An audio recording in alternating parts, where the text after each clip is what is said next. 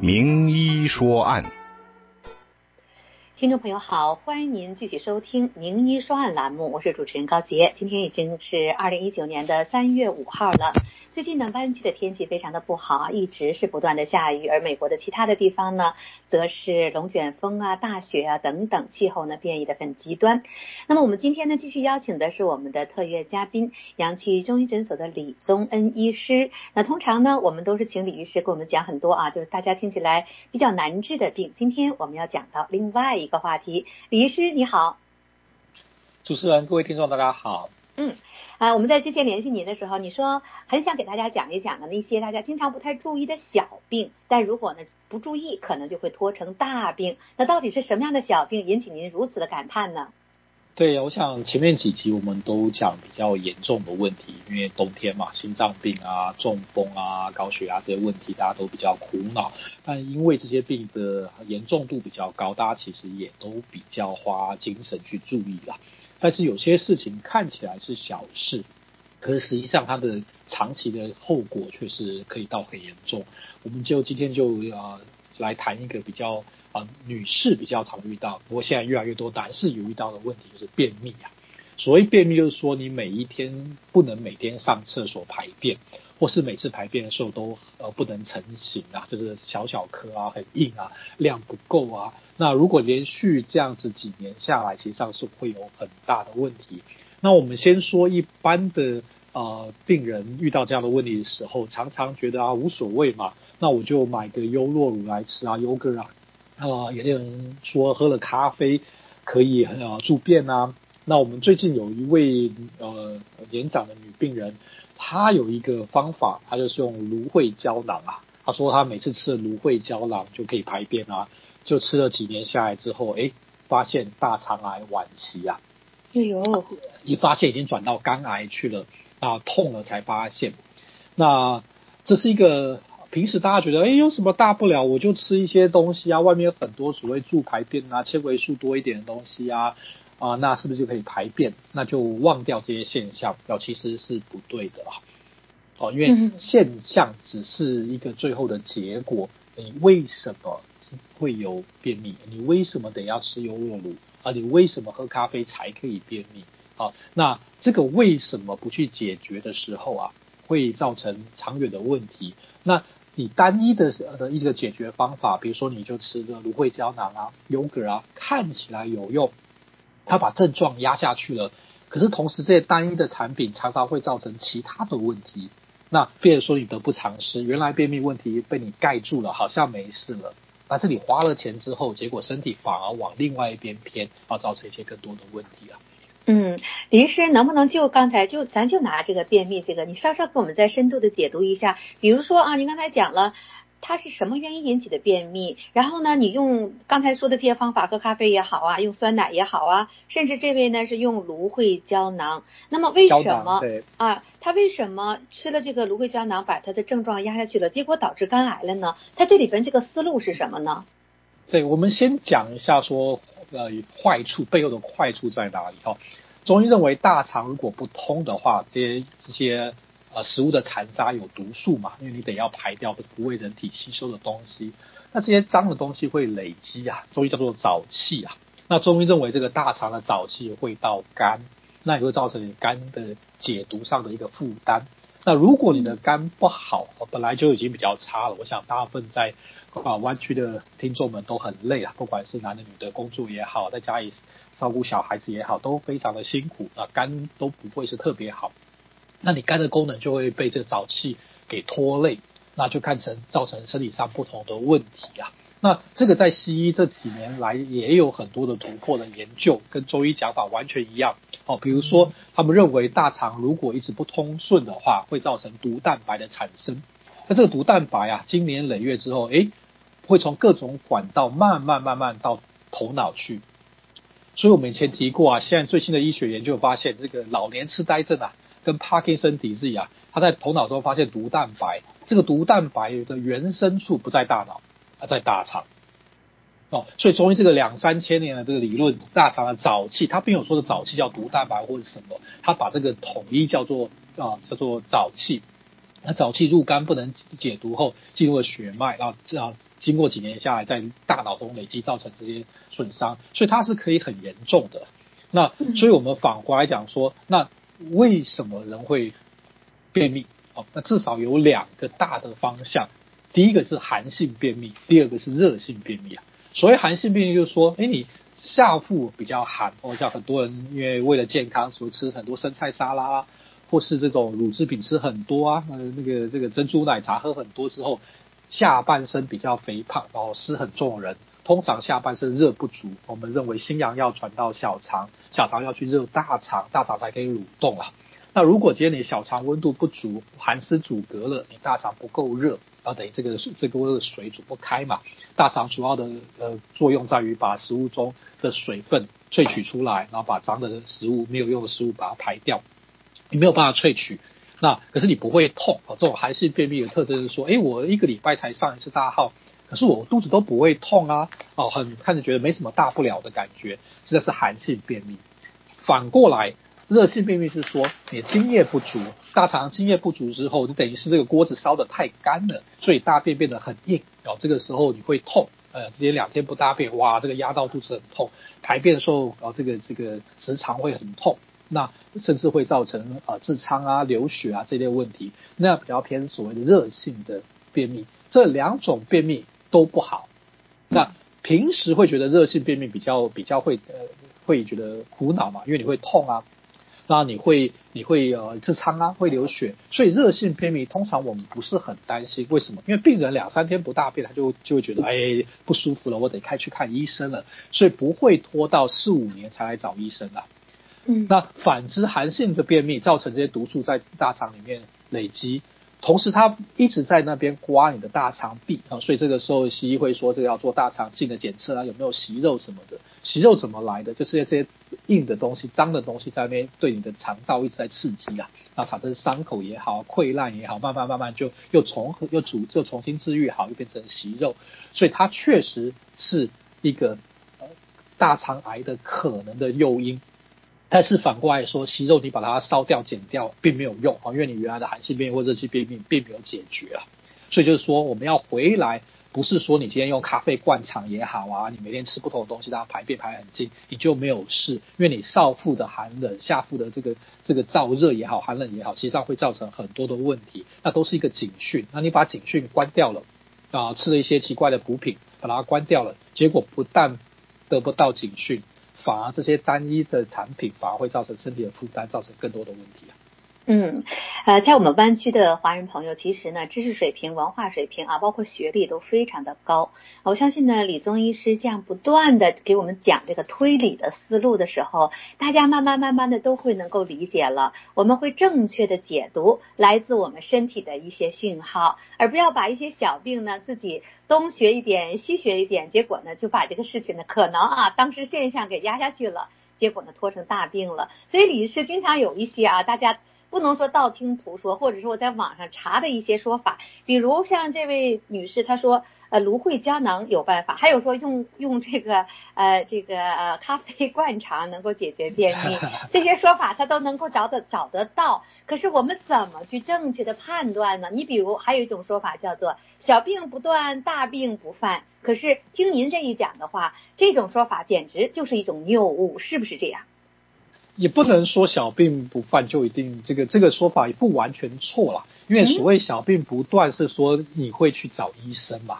嗯。啊，对，这个只是说你这些小问题很多，所以要很担心啊，我这个感冒都没有好啊，我为什么咳嗽啊？嗯。这种情况下，你会主动的去寻求正统的医学来治疗，那当然就会有能够不会有大病。嗯。但是反过来，因为现在。跟二十年前很不一样。我们那二十几年前没有所谓的网络的时候，那别人说大家就不知道该怎么解决，去找医生。现在啊，每个人都觉得自己可以当医生。Google 一查起来，哇，这个症状一堆。哎、欸，你看我这个这个我我百分之五十呃 match，另外一个百分之七十五啊，这七十五的就是对的。那很多的产品哦，很多的文章介绍。哦，不管是医学的或是其他的介绍，其实都很单一，就是很角度都很 narrow 很窄了。因为毕竟它不是一个医学院的教程，而是一个很窄的观念。更多很多是为了行销产品。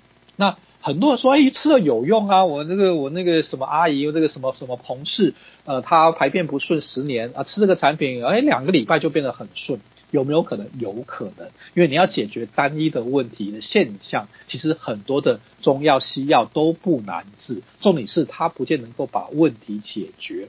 哦，所以今天你说吃芦荟胶囊确实让它排便好，那中医你给它吃大黄，它也一天到晚可以拉肚子，不会便秘啊。但是我们不会。一直用大黄来来让病人排便，然后变成一个常态，因为它只在在治病的时候使用。那特别是急用，你要这个十天不上大号，这是很严重的事情。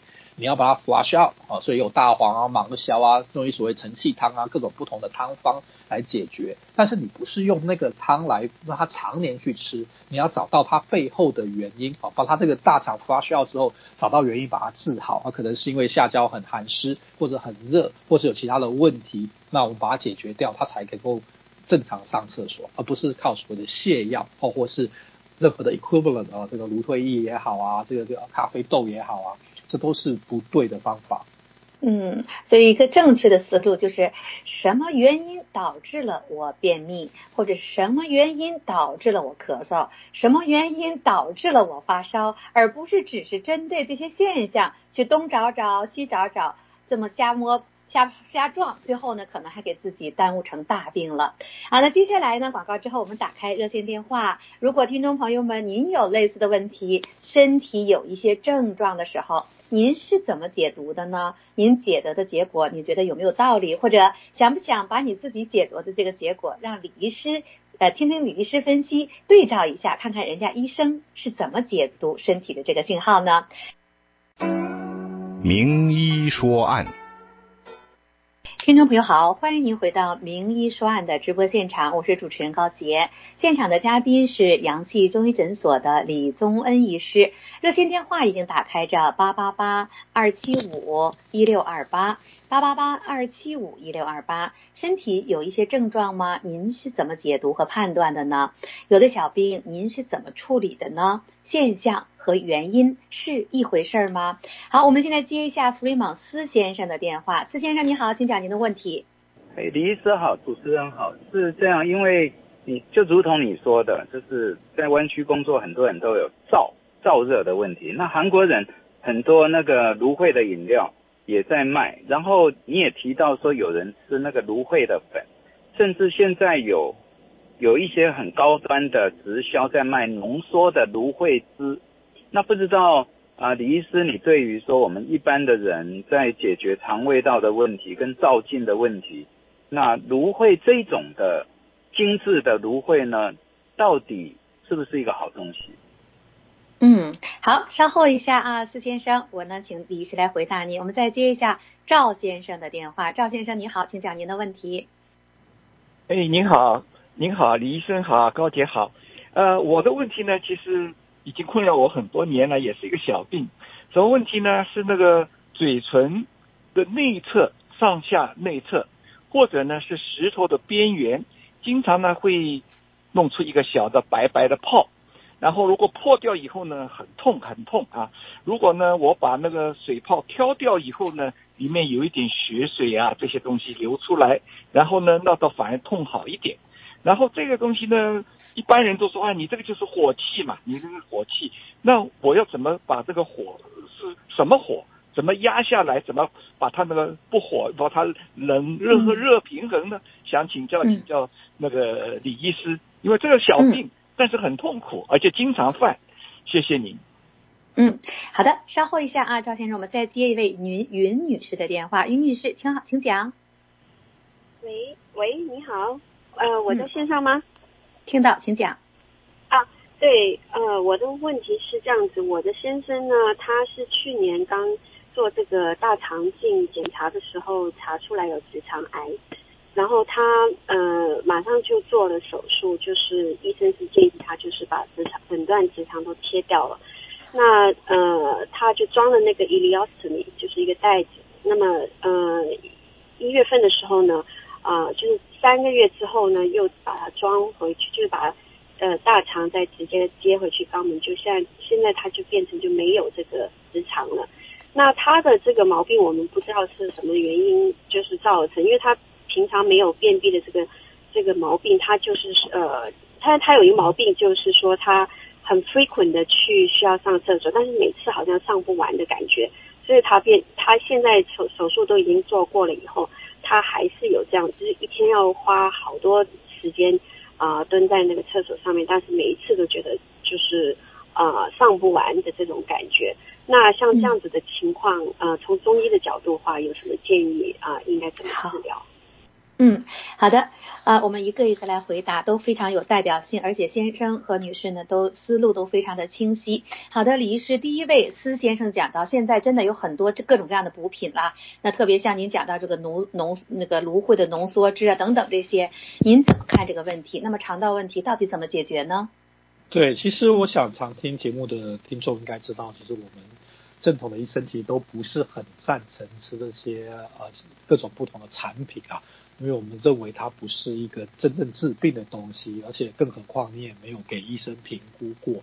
那各种不同的东西每隔几年就会爆发啊，比如前几年台湾有牛樟芝啊，说可以抗癌啊，那在之前有巴西蘑菇啊，那之前有日本海藻啊。所以你看各种产品，就是几年之内就会啊很红，那几年之后又没不行了，又开始下市了啊。不管是因为有效没有效，或是有副作用，它就不够红了，所以厂商会再找一个东西来推销了。